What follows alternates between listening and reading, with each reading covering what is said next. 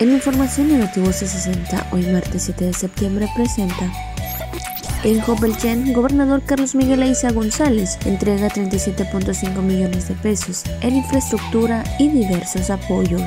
A través del esquema Escuelas al 100 en Campeche, hubo municipios que alcanzaron avances del 86% en obras de rehabilitación en centros escolares. Hay la posibilidad de aumentar las rutas de atención de la Corporación de Servicios al Turista Ángeles Verdes derivado del avance registrado en el proyecto del Tren Maya.